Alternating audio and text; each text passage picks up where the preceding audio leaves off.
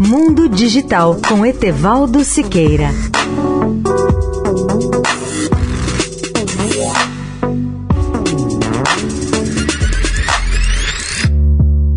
Olá, amigos da Eldorado. A startup britânica Arrival acaba de lançar sua primeira van movida a bateria elétrica, produzida em sua fábrica no Reino Unido.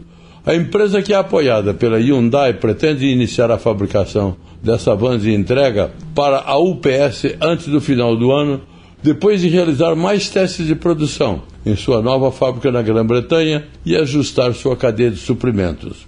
O grupo se baseia na ideia de que o uso de microfábricas altamente robotizadas permitirá que ele alcance muito mais rápido o ponto de equilíbrio do que usar grandes fábricas tradicionais, favorecidas pela indústria automobilística.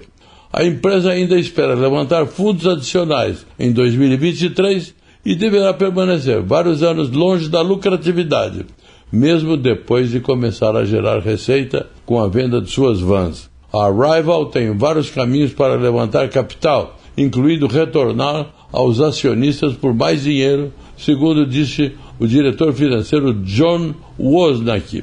Seu presidente disse que o negócio se tornará positivo em dinheiro dentro de dois a três anos após o início da produção em larga escala. Leia o artigo na íntegra no portal mundodigital.net.br. Etevaldo Siqueira, especial para a Rádio Eldorado. Mundo Digital com Etevaldo Siqueira.